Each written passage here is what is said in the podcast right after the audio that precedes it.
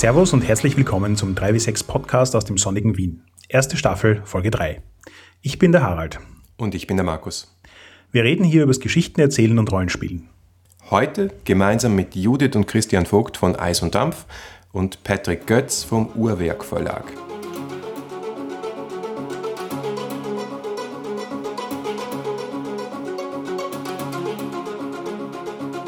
Also Markus, du warst ja jetzt gerade auf der RPC 2016 und bist mit zwei wunderbaren Interviews zurückgekommen. Ja, nicht nur das, sondern Bergbücher.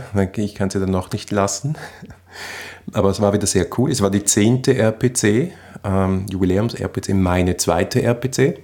Und ich habe da immer das Privileg, als Mitläufer bei einer Ausstellerin mitzugehen und dort ein bisschen Kisten zu schleppen. Und so komme ich dann nach Köln und treffe dort äh, mehr oder weniger die versammelte Rollenspielszene oder zumindest einen harten Kern. Das wäre jetzt eine gute Gelegenheit für eine Werbeeinschaltung, oder? Ah ja, absolut. Ja, also äh, meine Freundin, die Natascha, ist Tintenfuchs. Und äh, als Tintenfuchs macht sie nerdige Kalligrafie und kalligrafische Nerd-Kunstwerke.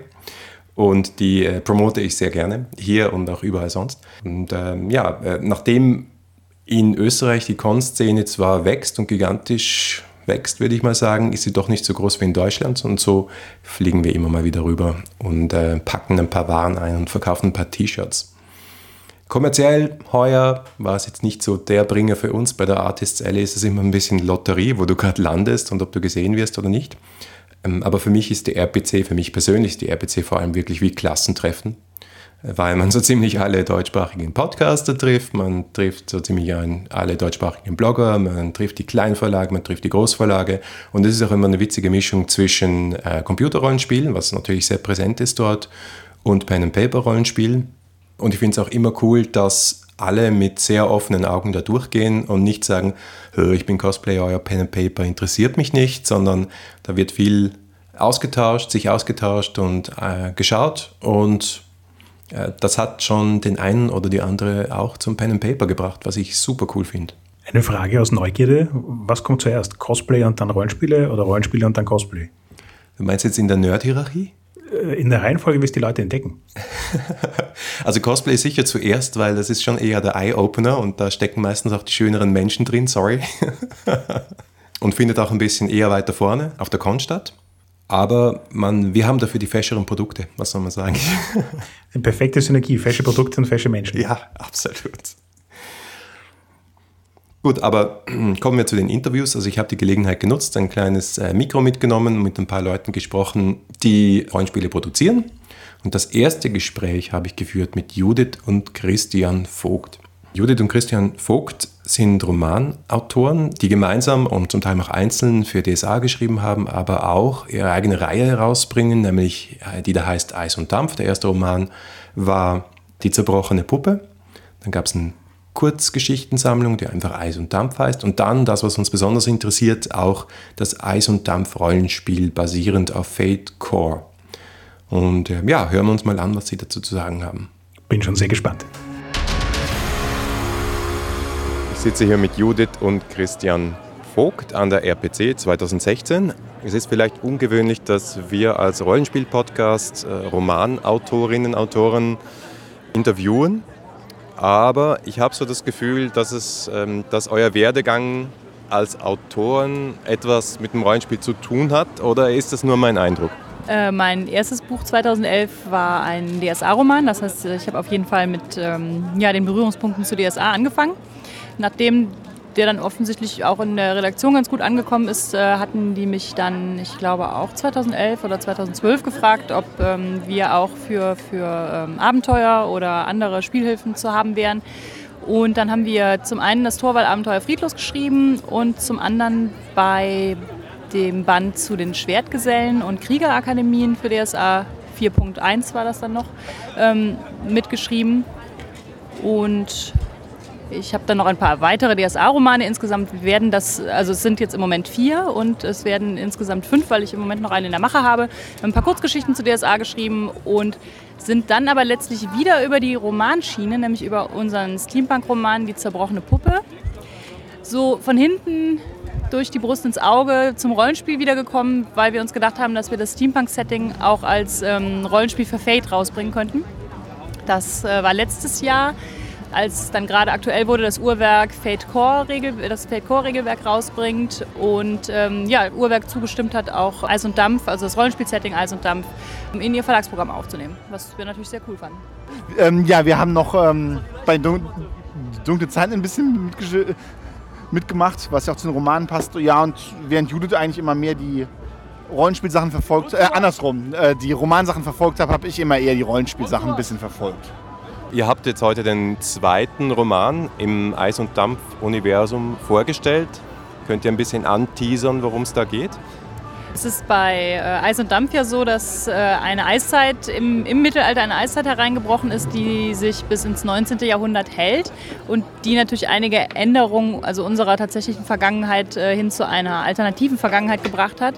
Einer der größten Einschnitte ist sicherlich, dass äh, Amerika noch nicht entdeckt wurde. Also der Kontinent wurde zum einen nicht entdeckt, weil widrige Winde und all solche Dinge halt die, die Überfahrt erschwert haben. Es gibt aber auch noch andere Gründe, weshalb nie jemand aus Amerika zurückkehrte.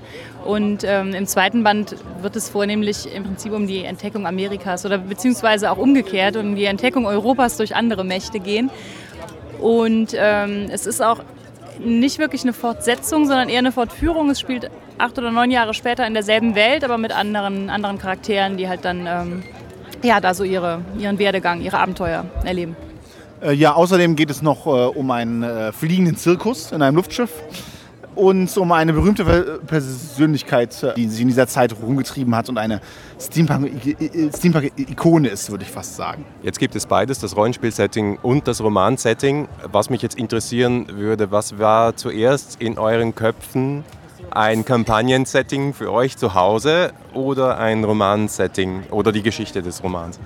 Es war der Roman, der als erstes da war. Also 2011 haben wir den Roman geplant und bei Feder und Schwert eingereicht, hatten auch sehr Lust drauf.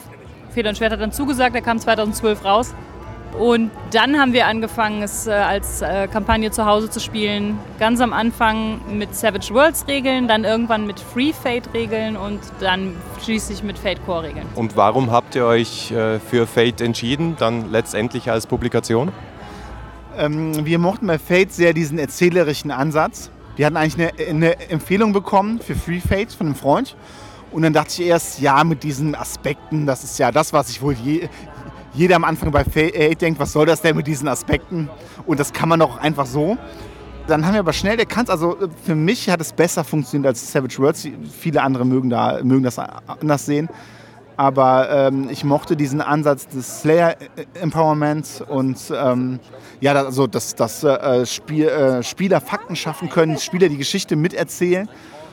Und äh, wir waren dann aber auch schnell bei Fate Core. Das ist, äh, das ist einfach das ausgereiftere System.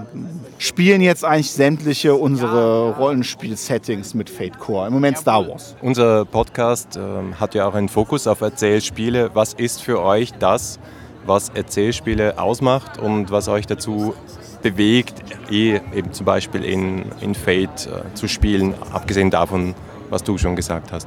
Ich muss drüber nachdenken. Naja, wenn du sagst, du kommst von DSA, der Weg zu Fate ist doch ein relativ langer, möchte ich meinen. Wir kommen nicht nur von DSA, wir haben auch Werewolf hier gespielt.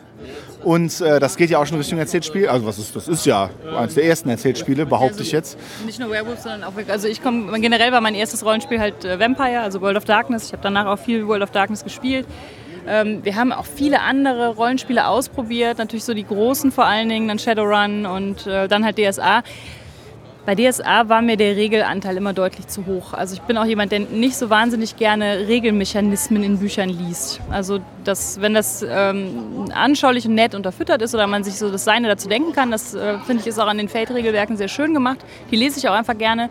Wenn ich irgendwie nur aufgezählt bekomme, was für Boni und Mali und äh, ich weiß nicht, was äh, Charakter X in Situation Y haben könnte, dann denke ich mir halt ganz häufig, das äh, lässt sich doch eigentlich von, ähm, von Spielern auch erzählerisch lösen. Ich weiß nicht, ob das dann vielleicht nicht in allen Spielrunden der Fall ist, aber bei, äh, bei uns ähm, waren wir uns da auch eigentlich alle relativ einig, ja, dass wir sowas, mit sowas Offenem auch gut umgehen können. Also dass auch äh, Spieler halt ihre Vorschläge einbringen können oder ähm, irgendwas zu ihren Gunsten ändern oder auch zu ihren Ungunsten. Wir sind auch immer sehr grausam mit uns selbst, wenn es ähm, um sowas geht. Also dass wir halt so im Prinzip klassische ähm, Geschichten erleben wollen, die ja auch ähm, davon leben, dass das man jetzt als Charakter nicht immer alles, dass nicht alles funktioniert, sondern dass man auch mal, ähm, mal daran irgendwie scheitert und seinen Charakter ändert und seine Aspekte ähm, umschreibt oder dass man irgendwie Narben mitnimmt und sowas. Das finde ich ist alles sehr schön umgesetzt bei Fate, bei Fate und ich denke, es gibt viele Erzählspiele, wo das äh, gut gemacht ist. Jetzt ist äh, Eis und Dampf ein paar Monate draußen. Mich würde interessieren, erstens mal, was ist die Resonanz, die zu euch durchdringt oder auch zum Verlag durchdringt? Und zweitens, wie geht es weiter? Was ist geplant? Was besonders äh, schön an Resonanz war, war zum Layout. Da muss ich auch ein ganz großes Lob an unseren Layouter aussprechen. Äh, Klaus, Dankeschön. Äh, er hat sich da sehr viel Mühe gegeben. Er hat vor allem auch das PDF mit Funktionen aus, ausgestattet, die nicht jedes PDF hat. Und es hat sich tatsächlich gelohnt. Also die Leute mögen das, sie mögen das Setting. Und es gibt tatsächlich Runden, die, die das bespielen. Weil im ersten Moment habe ich gedacht, ja gut, wir haben jetzt dieses dieses Buch geschrieben und es gibt auch bestimmt ein paar Leute, die das lesen. Aber ob es jemand spielt, äh, es ist auch das größte Lob, das ein Rollenspiel haben, äh, erhalten kann, ist einfach, dass es gespielt wird. Wie es weiterläuft, äh, ja, da gab es ein paar Ansätze, ein paar Ideen. Wir haben eine Umfrage dazu gemacht und wir hatten eine Kampagne geplant. Die Kampagne hat allerdings einige Änderungen in der Welt zur Folge. Keine großen Änderungen, aber schon einige. Und äh, zusammen mit dem Roman, der ja auch schon diesen weiteren Kontinent hat, ja, äh, und äh, wir hatten dann in einem, das Feedback bekommen, dass viele Leute sagten, äh, wir haben jetzt gerade erst angefangen, diese Welt zu, in dieser Welt zu spielen. Ändert die bitte doch nicht. Was ich, also ich wollte es ja auch gar nicht so schlimm ändern, aber tatsächlich stimmt das, dass man, den, dass man, wir spielen schon sehr lange dort und die meisten Spieler eben noch nicht. Darum haben wir jetzt die Kampagne erstmal, wir haben tatsächlich auch das Feedback gehört, haben das verschoben und planen jetzt erstmal hm, einen Mysterienband, von dem Uhrwerk noch nichts weiß und die gleich, mit denen wir gleich darüber reden werden. Wir sind also gespannt. Und ähm, wir planen von äh, Hanna Möllmann und Jörg Hagenberg einen Band mit zwei Kurzszenarien. Vielleicht kommt es auch im selben Band. Also es ist noch alles relativ offen, aber wir möchten eigentlich gerne, dass es viele bunte Storyhooks gibt und, und äh, halt Mysterien oder, oder Aufhänger und, und äh, Ideen gibt, die man in der Welt noch erforschen kann. Ich glaube, dass es das auch gibt. Ich meine, man kann sich ja einfach auch bei unserer Welt ganz, äh, ganz gut bedienen ich glaube, das ist halt so die klassische Zeit, in der auch alles Mögliche, die, die Pyramiden werden geöffnet. Ähm, äh, was ist da unten drin? Was ist da in unserer, also in, in, bei Eis und Dampf, in der Eis- und Dampfwelt äh, drin, was vielleicht etwas anders zu unserer ist? Ähm, Afrika ist kaum entdeckt. Das ist so die klassische Zeit, in der ähm, Abenteurer den, die Quelle des Nils entdecken wollen. Ich glaube, da gibt es noch sehr viel. Ähm, ja, was vielleicht auch viele Spielgruppen noch erforschen wollen oder auch viele Leser einfach lesen wollen. Was ich euch noch fragen wollte, als Autorinnen-Autoren-Duo, wie kooperiert ihr? Schreibt jemand mal und der andere schaut äh, drüber und korrigiert, plottet jemand und jemand schreibt? Oder wie, wie macht ihr das überhaupt?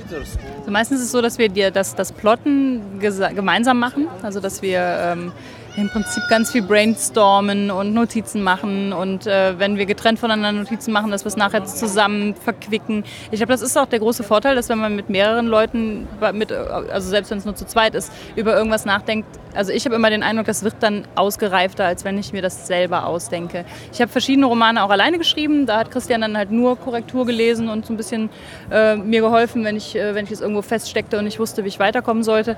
Ich würde jetzt nicht sagen, die sind, die sind jetzt schlechter, aber ich als äh, Autorin beim Schreiben, im Schreibprozess, profitiere natürlich vor allen Dingen davon, wenn man das so ähm, gemeinsam machen kann, weil man einfach viel, ja, man hat halt einfach zwei Gehirne, die über dasselbe Thema nachdenken. Bei uns ist das viel so, dass ich dann schreibe und Christian kleinere Teile schreibt und wir dann gegenseitig Korrektur lesen, sodass es sich nachher liest wie eins. Gut, aber das, das Plotten passiert im Prinzip gemeinsam und nachher auch das Überarbeiten. Und ich muss alles machen, was mit Regeln zu tun hat. Wie unterscheidet sich für euch das Schreiben für Spiele und das Schreiben eines Romans oder von Fiktion generell? Abgesehen davon, dass das Endprodukt natürlich was ganz anderes ist, aber trotzdem ist es Schreiben, ist es kreativer Prozess. Das Schreiben für, für Romane ist sprachlich anspruchsvoller, würde ich sagen, und schöner nachher zu lesen für Rollenspiele ist es anders anspruchsvoll. Es ist organisatorisch viel anspruchsvoller. Das ist eher wie ein Sachbuch, das ich lesen muss.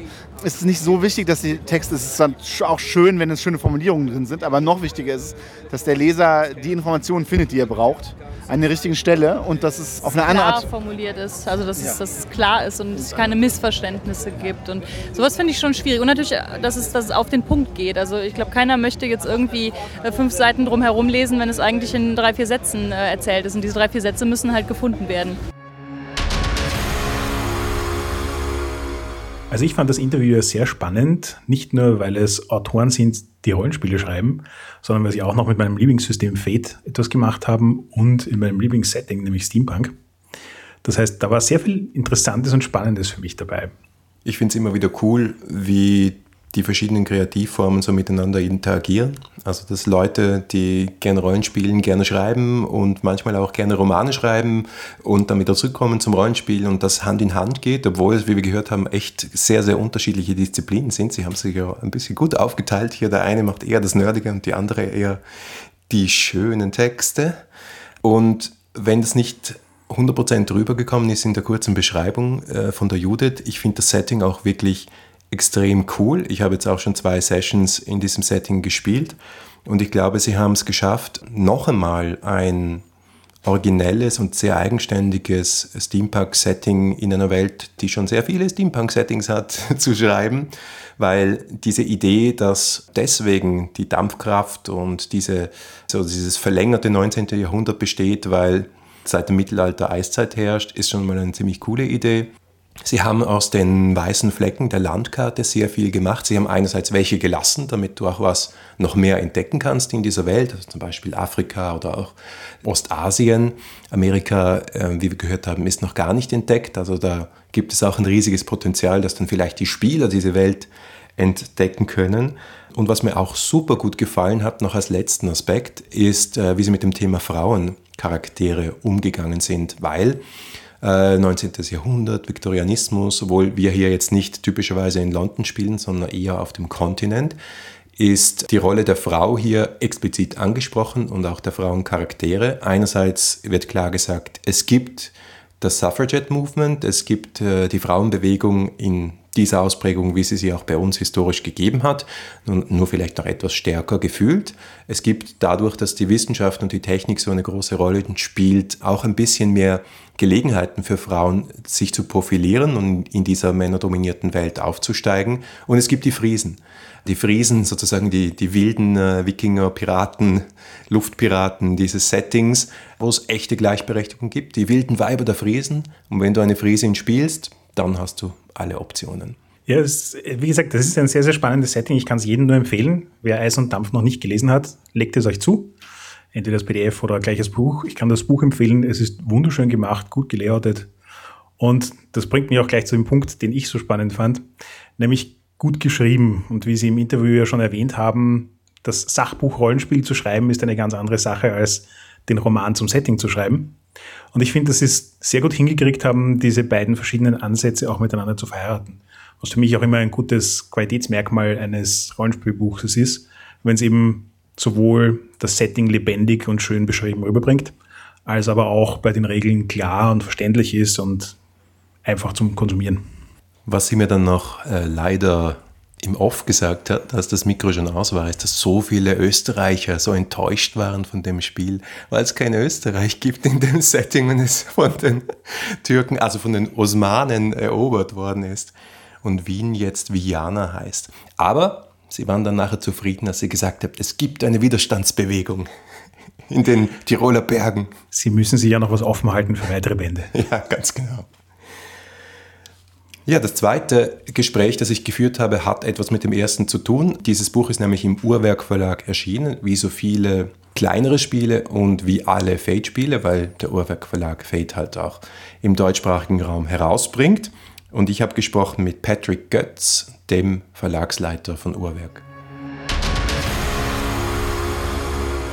Ich sitze hier an der RPC 2016 mit Patrick Götz. Verlagsleiter vom Uhrwerk Verlag. Ähm, ich habe mich jetzt so toll vorbereitet auf dieses Interview und dann lass du kurz vor der RPC noch eine Bombe platzen. Wie ist das zustande gekommen, dass ihr jetzt nicht nur mit Feder und Schwert kooperiert, sondern sie tatsächlich übernommen habt? Ist das der richtige Ausdruck? Das ist ungefähr der richtige Ausdruck. Also ich werde dann halt demnächst der, der, der, der Eigentümer und Geschäftsführer von Feder und Schwert sein. Äh, und da mir auch der Uhrwerk Verlag gehört, kann man das halt schon so sagen, dass Uhrwerk Feder und Schwert übernommen hat. Ja. Wie das gekommen ist, also wir sind schon sehr lange mit den Leuten von Feder und Schwert freundschaftlich verbunden. Einmal. Äh, wir machen einige Projekte äh, sowieso schon zusammen. Also Uhrwerk hat ja zum Beispiel von Feder und Schwert die Lizenz für das Engel-Rollenspiel übernommen und da kommt ja demnächst eine Fate-Engel-Version ja, haben das äh, Eis- und Dampf-Rollenspiel gemacht, äh, bei dem ja die ein Kurzgeschichtenband und ein Roman bei, bei Feder und Schwert erscheint. Oliver Hoffmann arbeitet bereits schon für uns als Übersetzer. Und ja, das hat sich dann irgendwie seltsamerweise so ergeben vor einigen Monaten. Und seitdem sind wir halt am rumrechnen, Zahlen angucken und so weiter. Und das wurde jetzt knapp vor der RPC, ist das dann in trockene Tücher gepackt worden. Was bedeutet das jetzt für den deutschen Rollenspielmarkt? Es gibt jetzt eine kleinere Konzentration von kleineren Verlagen mit aber jetzt relativ vielen Systemen, die verbunden sind in, in einem Haus, nämlich Uhrwerk. Das wird für den Rollenspielbereich, glaube ich, gar nicht viel ändern, weil tatsächlich äh, wir das also von der Uhrwerkseite vor allen Dingen gemacht haben, um sinnvoll Romane äh, rausbringen zu können. Äh, wir werden jetzt nicht auf einmal deswegen noch 20 weitere Rollenspiele rausbringen.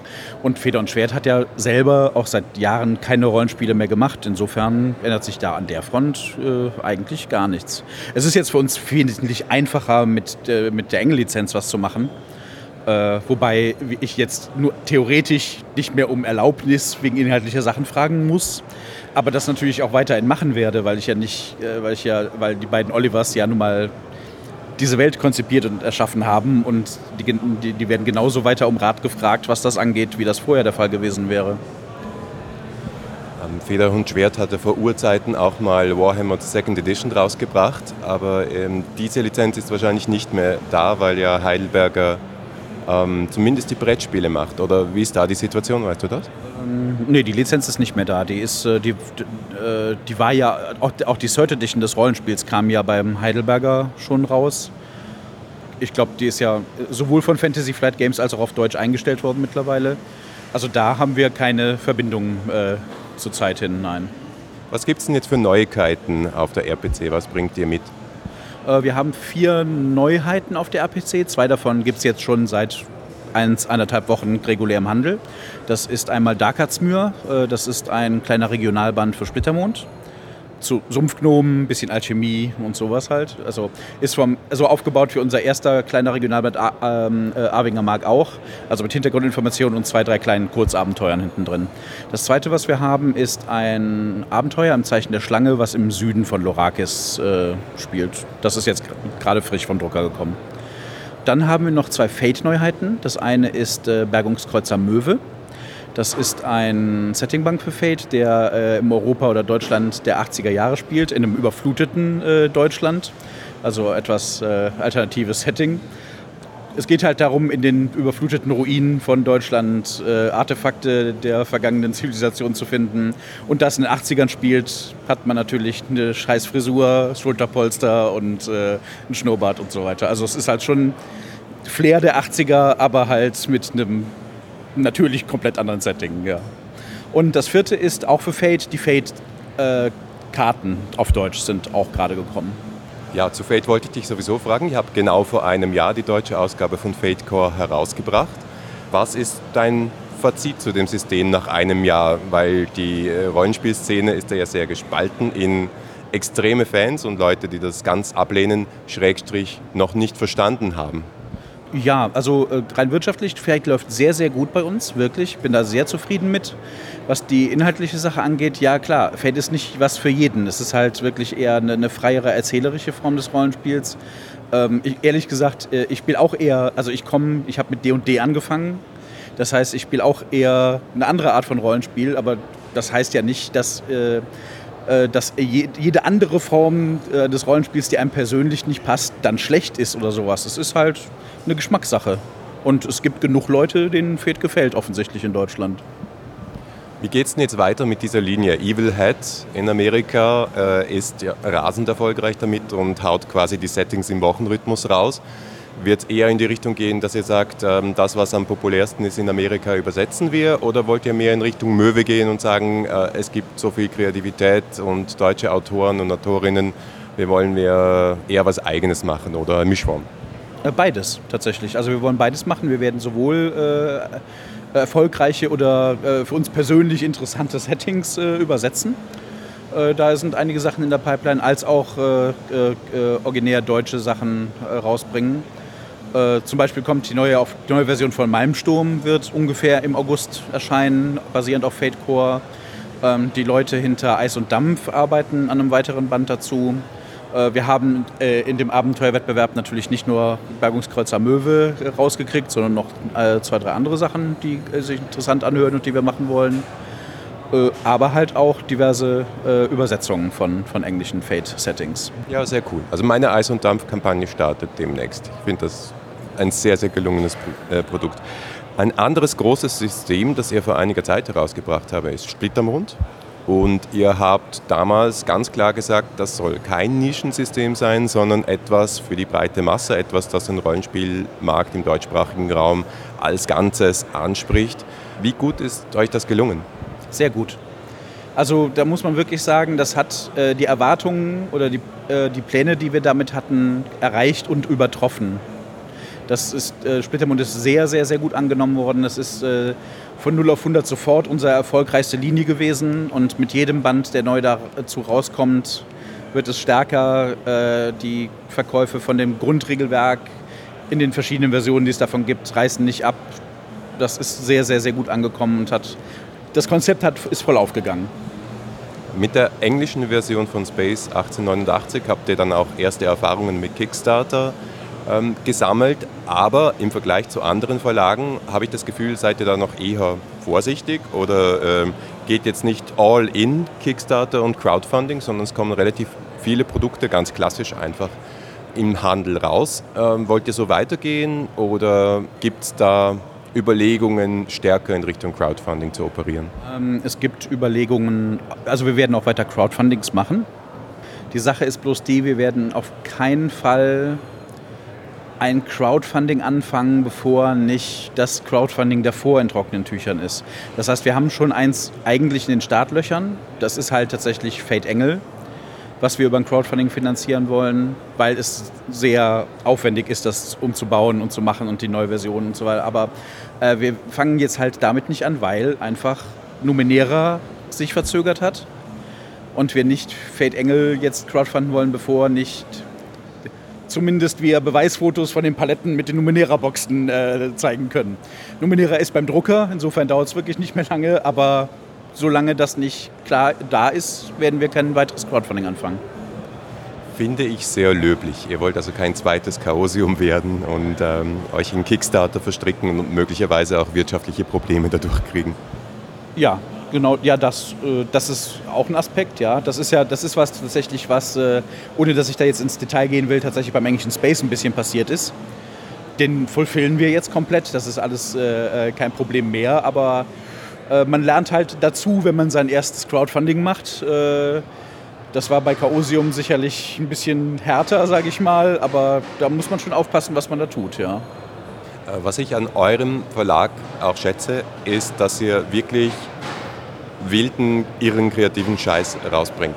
Also äh, Tieranwälte, Tanzrollenspiele oder zuletzt, was ich ja wirklich cool finde und nachher dann gleich einpacken werde, äh, Deponia, das Pen-and-Paper-Rollenspiel zur äh, Point-and-Click-Serie.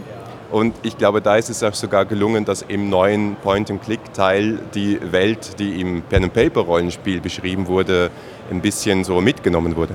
Das ist richtig. Also das, das, das Rollenspielbuch ist äh, ja in Zusammenarbeit mit Poki, also dem Erfinder der Point-and-Click-Spiele, äh, äh, entstanden. Und der hat äh, auf der einen Seite zu, zu, dem Hintergrund des Buches beigetragen, aber dann natürlich auch diese Informationen, die in dem Buch drin stehen, in dem im vierten Teil von Deponia teilweise natürlich auch verwendet. Da gibt es also guten, äh, gute Überschneidungen. Ja. Deponia hat übrigens den ersten Preis de, äh, beim RPC Award für Pen-and-Paper-Rollenspiele gestern gewonnen. Da bin ich sehr zufrieden mit, muss ich sagen. Das ist wirklich mal ein, ein cooles Resultat. Also ich glaube, die Wertschätzung der Szene ist riesig. Ähm, ich frage trotzdem nochmal nach, warum macht ihr das? Tja, warum macht man das? Das ist halt so das Problem, äh, wenn man irgendwann mal in diese Szene gerutscht ist und damit angefangen hat, ist es ganz schwierig, damit wieder aufzuhören. Ganz schrecklich. Man macht das nicht wegen dem Geld, das kann ich ganz sicher sagen. Es ist halt, ähm, äh, man macht das, weil man Spaß an der Sache hat und weil man sein Hobby zum Beruf gemacht hat damit. Und wenn man davon einigermaßen leben kann, äh, aber dann trotzdem nicht einfach jeden Morgen äh, zur Sparkasse gehen muss und sich dann einen Schalter setzt, sondern einen cooleren Job hat und Rollenspiele rausbringt, dann entschädigt das für einige äh, andere Sachen. Also eine der Fragen, die ich mir nach dem Interview gleich gestellt habe, nachdem ich ja in der deutschen Rollenspielszene nicht ganz so verankert bin wie du, wann ist ein Verlag in der deutschen Szene klein und wann ist er groß? Macht die Akquisition Uhrwerk jetzt schon bereits zu einem großen Verlag in der deutschen Szene? Waren sie das vorher schon? Und wie viele Leute sind da jetzt tatsächlich daran beteiligt? Es gibt wirklich nicht so viel Auswahl, das stimmt. Ich glaube, der Unterschied zwischen klein und groß ist die Range.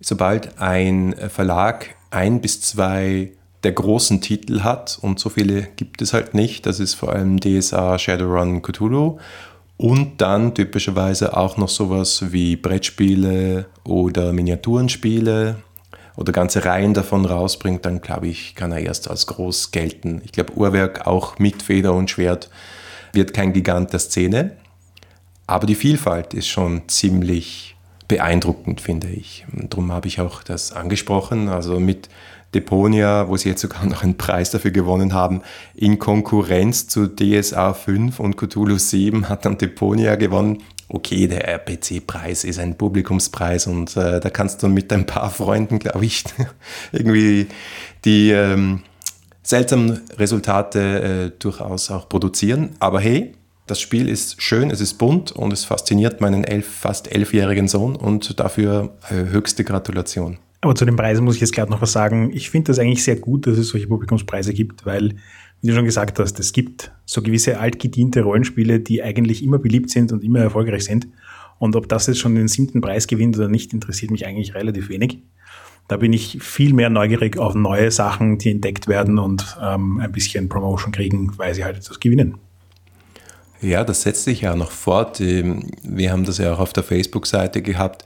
Der Deutsche Rollenspielpreis ähm, der auch noch relativ jung ist und über den viel diskutiert wurde und was soll das und überhaupt. Aber einer von diesen beiden Preisen, die es nur gibt, ist tatsächlich nach Österreich gegangen an den Markus Leupert Löwenthal von Ludus Leonis für sein Nipacin Shots 2. Und das freut mich in so vieler Hinsicht. Erstens einmal ist er ein Einzelkämpfer, der seit Jahren meistens gratis seine Spiele rausbringt. Zweitens sind die Spiele wirklich gut. Ich habe mit ihm gespielt, ich habe seine Spiele gespielt, ich habe sie geleitet. Ähm, das ist super solide. Drittens hat er auch so einen interessanten Ansatz, weil er immer zum Gratis-Rollenspieltag vorher einen äh, Mini-Crowdfunding-Kampagne macht und sich dadurch den Druck und damit wieder seinen Fanservice finanzieren lässt von den Fans selbst. Und da braucht er nur 30 Fans dafür, weil es ja, er, er macht das günstig, sehr fokussiert und diese ähm, Nipacin Shots sind ja auch Setting plus Abenteuer auf zwei, drei Seiten und es funktioniert. Also noch einmal an dieser Stelle herzliche Gratulation. Dem kann ich mich nur anschließen und ich finde es auch ganz besonders fein, wenn Urgesteine der österreichischen Szene tatsächlich auch eine Würdigung erfahren, weil so viele von uns, die sich da wirklich hineinhängen und mit langen Jahren und viel Leidenschaft ähm, ständig was tun, gibt es ja auch wieder nicht. Ja, voll. Und um den Bogen nochmal zurück zum Patrick zu schlagen, der andere Preis ging an die Splittermond Einsteigerbox und damit hat Splittermond bei der dritten Verleihung des Deutschen Rollenspielpreises den dritten Preis gewonnen. Also es gibt jetzt drei Splittermond Rollenspielpreise, also der volle Hattrick. Ich war, muss ich sagen, am Anfang nicht hundertprozentig überzeugend von diesem Splittermond Projekt und dass das irgendwie viable ist und, und eine Chance hat auf dem Markt, aber wow, haben die das Ding gerockt. Also was ich von Anfang an bei Splittermond faszinierend fand, war, dass es aus meiner Perspektive eins der wenigen neuen deutschen Rollenspielsysteme in letzter Zeit war, das vollkommen ohne sich dafür zu schämen gesagt hat, nein, nein, wir richten uns an Oldschool-Rollenspieler, wir erheben das Gamistische am Rollenspiel zu unserer Top-Disziplin und damit einfach auch was wirklich Spannendes vorgelegt haben. Und für Leute, die sich für solche Sachen auch sehr interessieren, glaube ich, ist das ein wirklich interessantes Development gewesen. Ja, also man sieht, in der deutschen Rollenspielszene wird viel gejammert, aber wenn man sich was traut und das durchzieht, dann wird das auch mit Erfolg belohnt. Und das ist doch ein super tolles Zeichen. Also RPC 2016, auch aus diesen Gründen, rollenspieltechnisch der volle Erfolg. Also wir sehen da eine Szene, die echt aufblüht. Na gut, du hast mich überredet, nächstes Jahr muss ich mitkommen. Das war's für heute. Wir diskutieren aber gerne mit euch weiter. Ihr findet uns im Web unter 3w6-podcast.com, unter Twitter unter 3w6pc oder auf Facebook unter facebook.com slash 3w6podcast in einem durch. Wir freuen uns über jede Rückmeldung und besonders über Bewertungen auf iTunes. Jeder Stern zählt. Wirklich jeder. Also, wir hören uns in zwei Wochen. Bis dann.